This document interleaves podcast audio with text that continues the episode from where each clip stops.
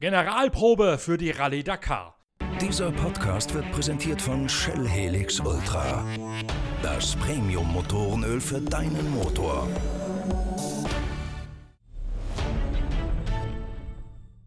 Ab dem 3. Oktober steht die Rallye du Maroc auf dem Programm, eine Marathonrallye südlich von Fes am Atlasgebirge, die nicht zu Unrecht als die Generalprobe für die Rallye Dakar gilt. Alljährlich im Herbst trifft sich die versammelte Marathonrallye-Elite mit Motorrädern, Autos, Quads, Side-by-Sides und LKW in Marokko, um die Autos oder die Sportgeräte auf Herz und Nieren zu prüfen und sich final vorzubereiten auf das wichtigste Event im Marathon-Rallye-Sport, die Rallye Dakar, die im kommenden Januar in Saudi-Arabien stattfinden wird. Die Marokko-Rallye, die ehemalige Atlas-Rallye, ist gleichzeitig auch ein Lauf zur Marathon-Weltmeisterschaft für Motorräder und zum Weltcup für Autos. Die Motorrad-WM ist bereits entschieden zugunsten von Sam Sunderland auf seiner KTM. Bei den Autos dagegen ist noch alles offen. Mit am Start in Timo Gottschalk auch ein höchst prominenter deutscher Beifahrer. Gottschalk führt an der Seite von Kubab Schigonski den Bacha-Weltcup für die kürzeren Ausgaben von Marathon-Rallyes im Gelände an und Gottschalk kann erklären, warum die Rallye du Maroc als die Generalprobe für die Dakar gilt. Marokko ist immer halt eine große Rallye, so acht Wochen vor der Dakar ist halt gut wieder in den Rhythmus der langen Rallyes reinzukommen. Vom, vom Terrain ist es vielleicht nicht mehr so, nicht mehr so wie früher war, als Dakar eben, also als Dakar vergleichbar, weil die Dakar, glaube ich, ihr Sicht mächtig ändern wird in, in, in Saudi-Arabien. Aber ist immer wieder gut und, und zu gucken, vielleicht die letzten Neuerungen am Auto zu probieren, wenn es welche gibt. Also, ja. Einfach nur, um nochmal eine große Rallye zu fahren, kurz vor, kurz vor Dakar. Die Dünen in Marokko sind aber nicht vergleichbar mit denen in Saudi-Arabien. Du kennst ja Saudi-Arabien wahrscheinlich, weil du mit Yazid al-Raji da schon rumgepflügt bist, oder? Na, wo ich mit Yazid gefahren bin, da haben wir kaum Dünen gehabt, aber eher sandige, sandige Passagen. Die Dünen in Saudi sind eher so wie Abu Dhabi. Äh, schon teilweise vergleichbar mit, äh, mit Marokko, vielleicht nicht ganz so hoch, aber schon ähnlich, ja. Also das kennt aber von Abu Dhabi recht gut. Und das andere, was, was so sein soll, in der zweiten Woche soll, so, soll so richtig, richtig eher so flachere Dünen sein, so ein bisschen wie wir in Ägypten früher mal hatten, wo so Sand seicht über den Sand geht, ohne große Gefahren, wo man recht schnell über den Sand hinwegbügeln kann. Also. Und was lernst du dann trotzdem in Marokko, wenn dort die Dünen so viel höher sind? Du, wer da viel lernen kannst, es geht einfach wieder um die Gefühle von einer lange, von einer Rallye, lange Rallye zusammen zurückzukriegen und gucken, dass alles passt am Auto, dass du dich einfach gut vorbereitet fühlst. Also, viel lernen kannst du in Marokko nicht, wo du sagen kannst, daraus kann ich was. Viel Zeit war ja nicht. Ihr fahrt, ihr fahrt Marokko mit dem Allradler oder macht ihr irgendwo auch mal noch einen Vergleichstest mit dem Buggy? Nee, wir fahren mit dem Allradler. Und auch im Umfeld, weil X-Raid hat ja normalerweise immer auch Testfahrten gebucht in Marokko vor oder nach der Rallye. Seid ihr dann auch mal mit dabei, um zu entscheiden, ob ihr dann. Wir testen, wir testen noch vor der Rallye, aber mit unserem Allradler. Vielleicht fahren wir mal eine Runde mit dem, mit dem Buggy, um zu gucken, wie der aktuelle Stand ist, aber im Moment geht es nur um Allradler bei uns. Vermissen tun wir alle dagegen einen anderen Stammteilnehmer aus deutscher Sicht, nämlich Dirk von Zitzewitz. Der Ostholsteiner liegt stattdessen schwer verletzt zu Hause auf der Couch und kuriert sich aus, in der Hoffnung, dass er bis zur Rallye Dakar wieder fit werden möge. Eigentlich wollte von Zitzewitz sich im Sommer vorbereiten auf einen Start im eigenen Side-by-Side. Dabei hat er sich bei der Bacha Ungarn mehrfach überschlagen und schwere Verletzungen an Nacken- und Rückenwirbeln zugezogen. Deswegen ist Dirk von Sitzewitz zu einer Zwangspause vergattert. Er hofft, dass er bis zum Herbst fit genug wird, um sich dann vorzubereiten auf den Start als Beifahrer von Yazid Al-Raji bei der Dakar. Ich habe mich vor sieben Wochen überschlagen und habe mir diverse Knochenbrüche zugezogen, mitunter acht Wirbelbrüche und habe mir das Genick gebrochen sozusagen. Und ich sitze mit Halskrause auf dem Sofa und habe das große Glück, dass ich noch laufen kann und muss noch ein paar Wochen warten, bis ich wieder anfangen darf, Sport zu machen. Was ist denn passiert? Ähm, das ist eine lange Geschichte. Kurze Variante ist übermotiviert, zu schnell durch eine Welle in einer Kurve durch, ausgehoben worden, vorwärts überschlagen, bei ungefähr Tempo 80, richtig, richtig mehrfach überschlagen. Und ich bin leider beim ersten Einschlag bewusstlos geworden und dadurch dann wie ein nasser Sack in den Gurt gehangen. Mhm. Und da die ganzen Verletzungen vermutlich. Mein Beifahrer ist ausgestiegen äh, mit leichten Kopfschmerzen, sonst nichts. Das war mit deinem Side-by-Side. -Side. Das war mit meinem Side-by-Side, -Side, ja. Weil ich hatte zwischendurch irgendwann mal mit Genil de Villiers telefoniert, der noch davon ausging, dass du mit, äh, ja, mit Yazid Al-Raji die Dakar nächstes Jahr auch fahren würdest. Darum dachte ich, ich horche mal nach, was jetzt der Plan überhaupt ist. Davon gehe ich auch aus. Also, aber das ist ja noch ein bisschen hin, so ist Dakar. Das ist wahr, aber du hattest mir damals ja gesagt, du hattest mir damals ja gesagt, du wolltest auch schon mit dem Side-by-Side -Side Dakar fahren. Deswegen frage ich so blöd nach. Ja, also das ähm, würde ich gerne, aber dafür das Geld zusammenzubekommen, ist sehr schwierig. Und ähm, Yazid hat mir ein sehr gutes Angebot gemacht äh, für die ganze Saison, einschließlich nächster Dakar das ich angenommen habe und deswegen sind jetzt in diesem Jahr auch schon vier Rennen zusammen gefahren, mhm. wären jetzt normalerweise auch in Marokko gefahren und würden auch noch ähm, ein paar Rennen in Saudi, Saudi fahren. Nur bedingt durch meine Verletzung äh, muss er jetzt in Marokko mit jemand anderem fahren und die nächsten Rennen in Saudi auch und ich werde erst ähm, vermutlich Ende November, Anfang Dezember ins Auto steigen können für den nächsten Test und dann für die Dakar im Januar. Dann muss ich auch erst rausstellen, ob du überhaupt fit genug bist, um die Dakar zu bestreiten wahrscheinlich. Grundsätzlich ja, da mache ich mir keine Sorgen, was die Fitness angeht, aber ich muss auch gucken, wie es dann für mich ist, wieder im Auto zu sein. Aber auch da mache ich mir nicht wirklich Sorgen.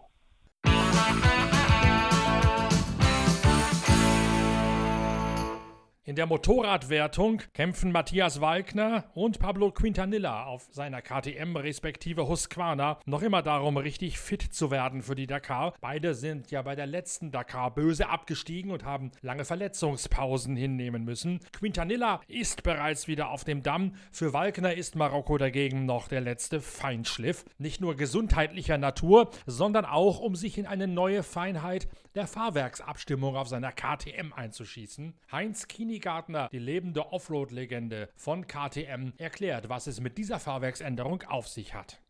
Äh, nein, nein, wir haben schon ein bisschen an der Umlenkung und so gearbeitet, also Fein, Feintuning gemacht, also nichts groß, Großes verändert.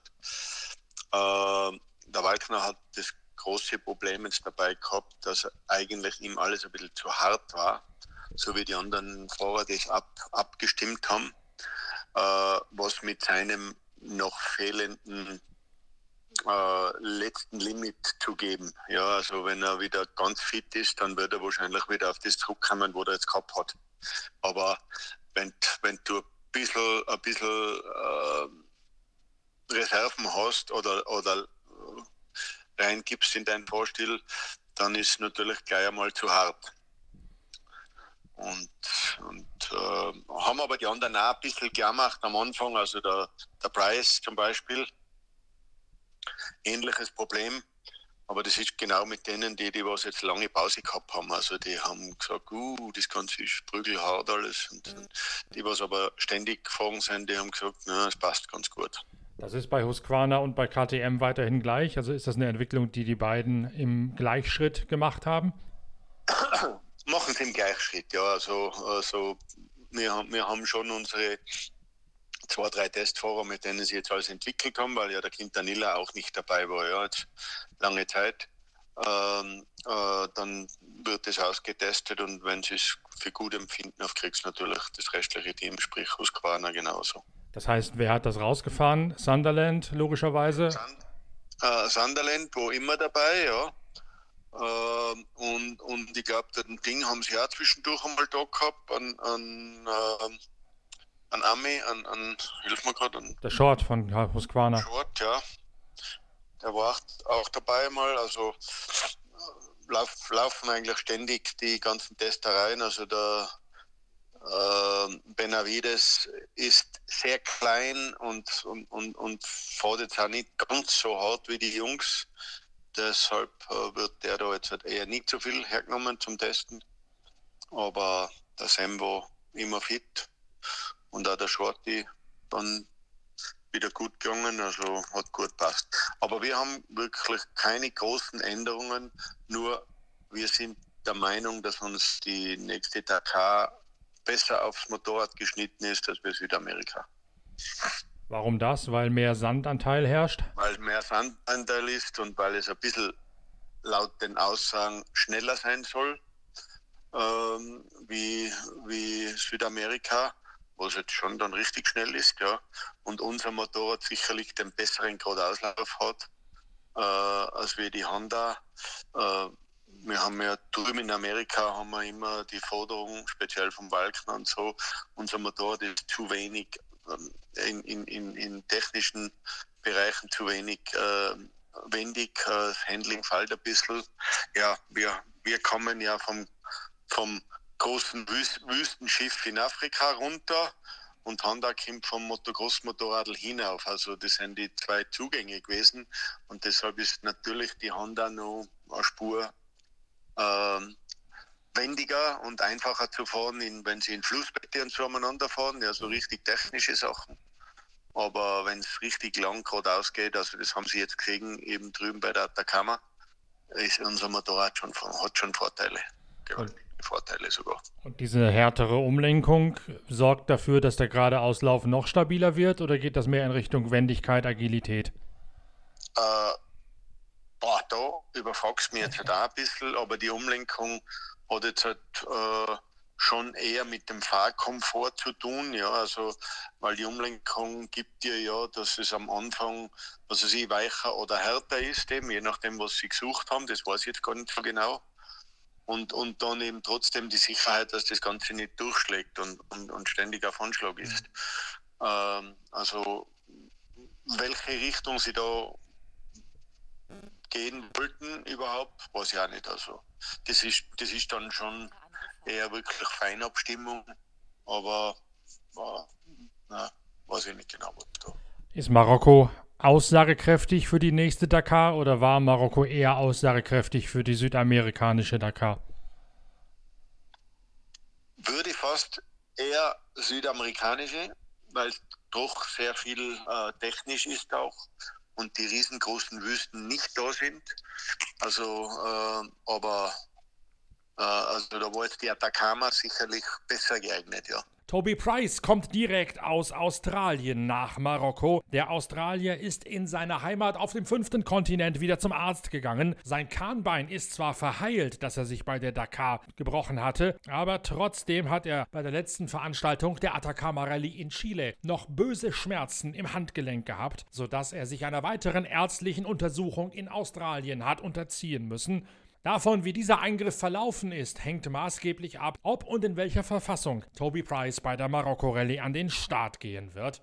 Bei KTM jedenfalls gehen sie davon aus, dass nicht zuletzt aufgrund des Heimvorteils der neue Weltmeister Sam Sunderland auch bei der Rallye Dakar 2020 einen Vorteil genießen wird im Vergleich zu Walkner und dem quasi dauerverletzten Toby Price. Schließlich kommt Sam Sunderland zwar gebürtig aus Poole im Süden Englands, ist aber in Dubai aufgewachsen und dort sind die Verhältnisse ganz ähnlich zu jenen in Saudi-Arabien, wo die Dakar stattfinden wird. Der große Rivale von KTM und den baugleichen Husqvarna Bikes ist immer noch Honda. Und die Honda-Akteure haben in Chile gemerkt, dass ihr Bike einige Schwierigkeiten hat, wenn man mit vollgetanktem Motorrad, also mit viel Gewicht an Bord, die Highspeed-Passagen absolviert, die es in Chile zuhauf gegeben hat, dann drängt immer das Hinterrad nach vorne. Und gerade bei Sprüngen droht man sich nach vorne zu überschlagen. Das Kicken des Hecks ist bei den Honda-Bikes deutlich ausgeprägter als bei den KTM, denn die KTM kommen ja ursprünglich von den großen Marathonmaschinen, während die Honda eine aufgerüstete und umgerüstete Motocross-Maschine darstellt. Deswegen ist die Hinterhand mit vollem Tank extrem zickig und da es auch bei der Rallye Dakar in der zweiten Woche deutlich schneller zugehen wird als üblich Marathonsport, haben die Honda-Fahrer einige Manschetten und hoffen, dass sie in Marokko viel aussortieren können beim letzten großen Auftritt vor der Rallye Dakar. Gleichwohl ist das Gelände in Marokko längst nicht so schnell wie in Chile oder wie in Saudi-Arabien. Deswegen ist die Testmöglichkeit nur begrenzt, um die nervöse Honda noch ein bisschen zu beruhigen.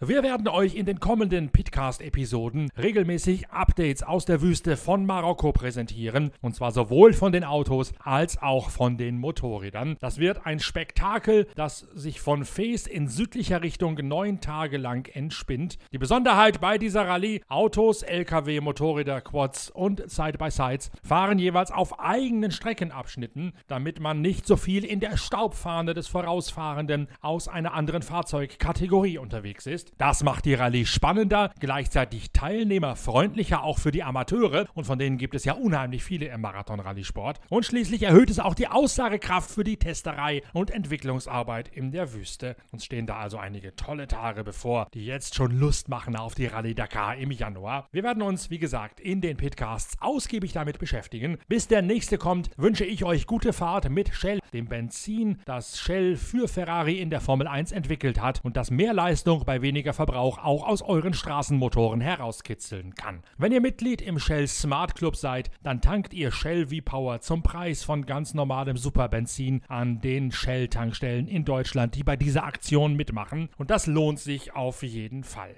Wir hören uns bald wieder. Denkt in der Zwischenzeit dran, fleißig für uns zu werben im Internet, unsere Links zu teilen und uns positiv zu bewerten. Und denkt auch dran, bei unserer großen Leserumfrage für die Zeitschrift Pitwalk mitzumachen. Da möchten wir für die nächste Ausgabe von euch wissen, was die schönsten Rennwagen aller Zeiten gewesen sind. Rückmeldungen gerne per Social Media an unsere Kanäle at pitwalkmedia oder per Mail an verlag.pitwalk.de. Dann könnt ihr auch bei einer schönen Verlosung teilnehmen. Mehr dazu steht in einem der älteren Blogs auf pitwalk.de. Schnell nachlesen, was ihr da gewinnen könnt und schnell mitmachen bei unserer großen Umfrage. Wir hören uns bald wieder mit dem ersten Update aus Marokko. Bis dahin, tschüss, euer Norbert Okenga.